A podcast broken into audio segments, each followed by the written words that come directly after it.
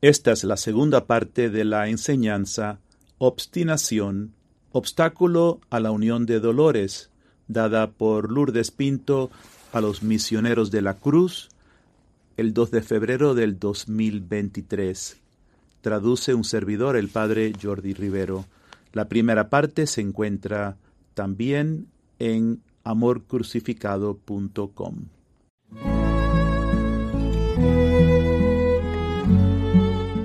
Quisiera entrar con ustedes esta noche en la emoción del dolor. Marcos 6:6 es sobre la obstinación de los de Nazaret. Escritura dice, y se maravilló a causa de la incredulidad de ellos. La obstinación de la gente de Nazaret, la ciudad natal de Jesús, traspasó su corazón con un profundo dolor. La obstinación es un obstáculo para sufrir con Cristo sus dolores. Por lo tanto, la obstinación se convierte en un obstáculo para vivir como alma víctima de Dios que está anclada en nuestra capacidad de sufrir el dolor del corazón de Dios. En, el en 1907, el Señor le dijo a Conchita unas palabras poderosas sobre la emoción del dolor. Le dijo, citamos, el misterio, el misterio de la presentación que se celebra hoy realiza tu misión. La constante ofrenda en tu corazón de la víctima para que sea inmolada para el mundo. El dolor que sobreviene es un dolor santo, sublime, escogido y purísimo ya que la criatura no lo sufre buscándose a sí misma, sino que sufre tan solo por causa de mi sufrimiento. Aquí tienes la perfección del dolor y del amor. Termina la cita. Jesús, al comienzo del camino sencillo de unión con Dios, nos lleva a descubrir nuestras heridas este es el proceso inicial de la purificación de nuestras penas. Esto es un diamante en bruto y se encuentra en el núcleo de nuestra herida. Este diamante es la pena pura, el dolor puro, que está cubierta por la contaminación de la ira reprimida, los resentimientos, los quebrantos, mentiras, miedos, etcétera. Por lo tanto, nuestras heridas se convierten en el lugar de encuentro con Cristo. Nuestro dolor puro se convierte en el medio para que toquemos los dolores del Dios hombre. Escuchen bien ahora. La bondad y la misericordia de Abba han convertido nuestras heridas en el lugar donde la redención nos toca y nos transforma. Por tanto, no solo tenemos que curar nuestras heridas, sino que han de convertirse en el lugar de nuestra transformación. Cada uno de ustedes se ha de convertir en Cristo crucificado, plenamente santo, transformado, hombres, a través de vuestras heridas. Es por eso que los misioneros y madres de la cruz deben tener la docilidad y el valor para perseverar en vivir el proceso del camino sencillo, que es el camino de entrar en Cristo crucificado para llegar a ser uno con Él. Jesús, el hombre Dios, es el varón de dolores. Fue despreciado, rechazado por otros, un varón de dolores que no fue ajeno a sufrimiento, dice Isaías, Isaías 53.3. Como el Dios hombre, Él no solo se entrega totalmente al derramar cada gota de su sangre por nosotros, sino que también recibe todas nuestras heridas, quebrantos y pecados, su vida de total entrega y receptividad desde la encarnación se convierte en su continuo estado interior de dolor, por nuestra redención. Sé que estoy diciendo muchas cosas y cosas muy profundas, pero traten de recibirlas y después tomen las notas al corazón. Jesús permanece en la tierra en la Eucaristía como el varón de dolores, plenamente presente en el silencio. Solo en el silencio podemos encontrarnos con el varón de dolores. Solo en el silencio de la adoración eucarística podemos elegir quedarnos con él como su esposo o hermano para adorarle, agradecerle, bendecirle, acariciarle, abrazarle, consolarle y amarle. Solo en el silencio podemos procesar nuestros pecados, trastornos, reacciones, emociones, para cooperar con el Espíritu Santo en la obra de nuestra redención. María, desde el momento de la encarnación, participa de los dolores de Jesús por la humanidad. Por lo tanto, ella es la Madre Dolorosa. Esta participación en los dolores de Jesús es un profundo estado interior de intimidad con Cristo. El varón de dolores es la identidad de los misioneros de la cruz, como la madre de los dolores es la identidad de las madres de la cruz para llegar a ser uno con el varón de dolores, los hombres deben estar dispuestos a ser despojados de toda su gloria humana, prestigios, buen nombre, honor, poder. Deben estar dispuestos a vivir despreciados y rechazados por los ojos del mundo. Esta purificación por el fuego, por la cruz, es muy difícil para todos los hombres y muy pocos estarán dispuestos a someterse a ella. Pero estos son ustedes.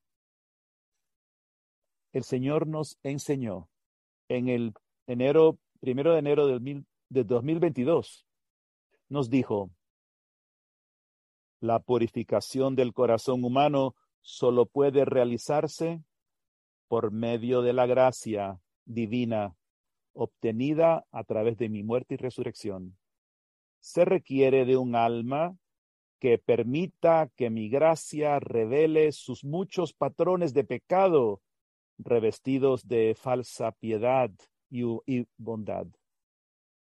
Es por eso, mis hermanos, que he dicho que vuestra obstinación puede ser oculta en falsa piedad.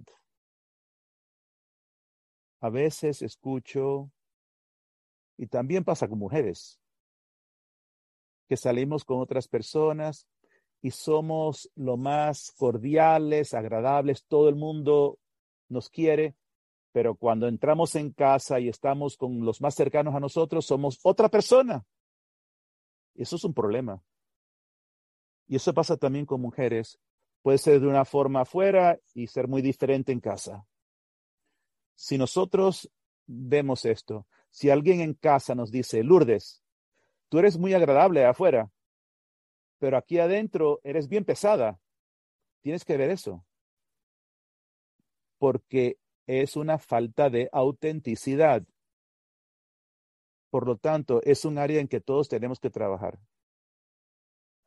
Pero siento que el Señor esta noche quiso mm, enfatizar con ustedes porque son mis queridos hermanos y hijos el área de la obstinación, porque siento que el Señor quiere que cada uno de ustedes vaya profundo para la liberación de vuestras familias y por la iglesia.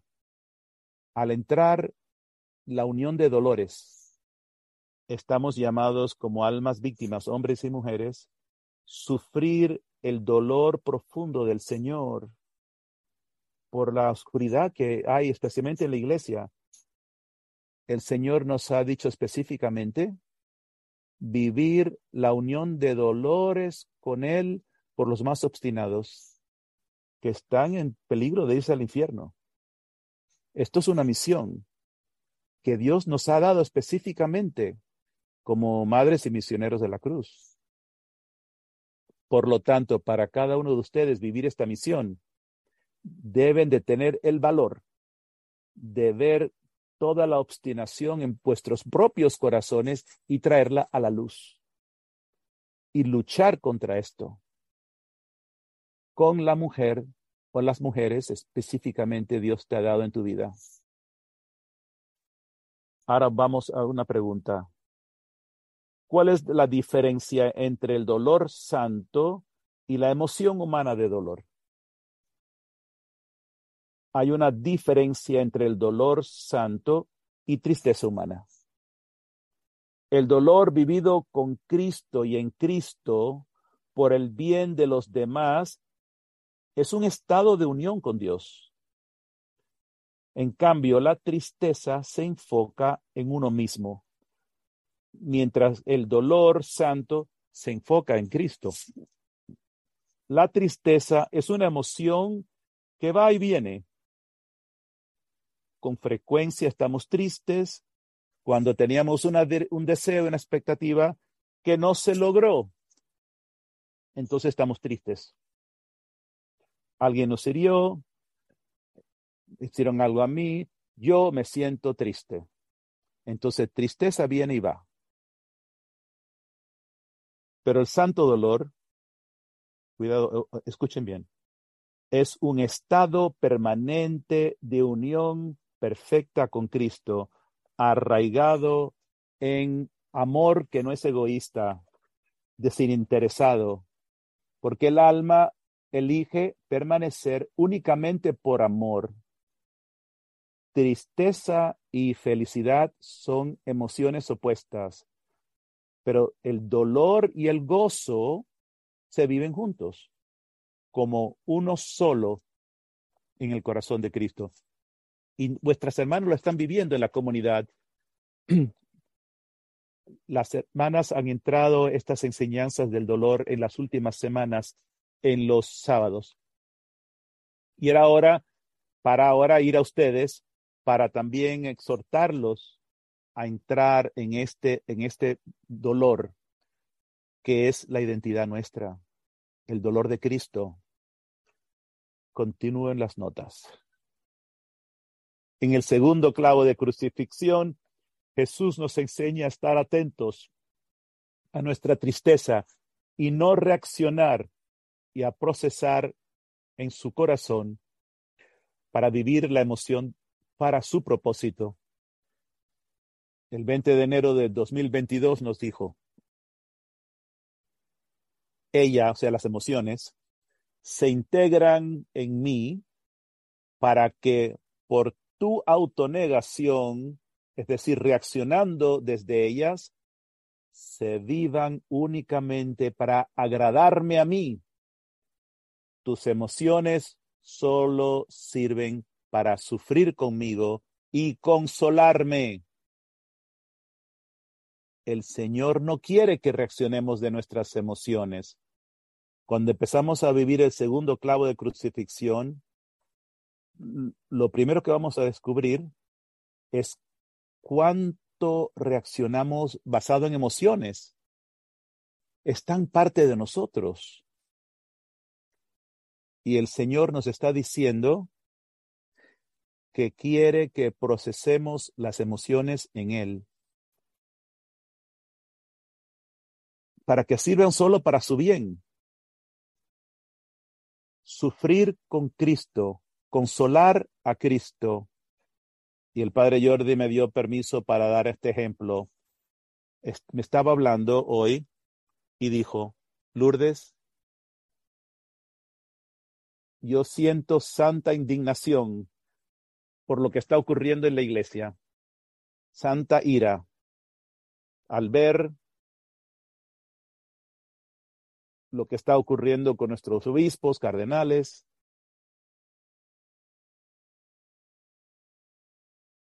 que estén considerando matrimonios homosexuales, que los obispos en Alemania y otros lugares estén aceptándolo y, el padre Jordi está sintiendo eh, una ira santa. Y vamos a estar hablando de esto, de la emoción de la, de la ira. Pero yo tenía esto que decirle al padre. Ok, padre, Eso es, eso es una emoción, es una buena emoción, es una ira santa, pero el Señor nos está pidiendo que le llevemos esta emoción. Así que la pregunta es, estoy sintiendo esta ira, ¿qué hago con ella? Y hay dos cosas cuando hablamos de santa ira. Primero, el Señor nos enseña en el segundo clavo de crucifixión que el Espíritu Santo va a usar la santa ira como si fueran las velas de un barco para empujar al barco, para actuar, para actuar de acuerdo con lo que Dios quiere. O sea, Dios quiere que tú confrontes, que tomes una acción al respecto. Entonces le pregunté al padre, ¿Dios te está pidiendo que confrontes al Papa Francisco? ¿Te está pidiendo que confrontes a los obispos? No. Entonces, entonces esa no es la razón de que tienes santa ira. ¿Qué, ¿Qué quiere Dios que hagas tú con tu santa ira? ¿Que nada más te quejes de lo que está pasando? Tampoco. Hay algo más profundo en esa santa ira que el Señor quiere del Padre Jordi. Y es que bajo la santa ira hay un profundo dolor.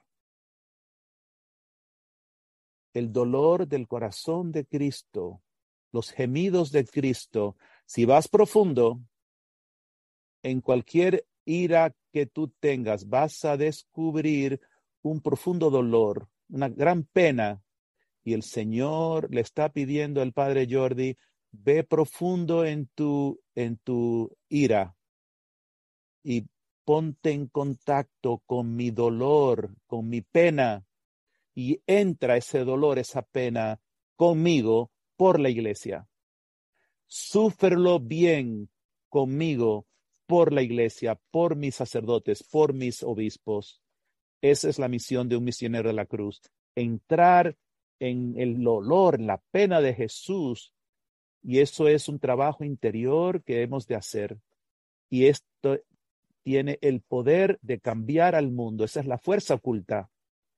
Para más información sobre el camino de unión con Dios, por favor visite el sitio de la comunidad Amor Crucificado, amorcrucificado.com. Que Dios les bendiga.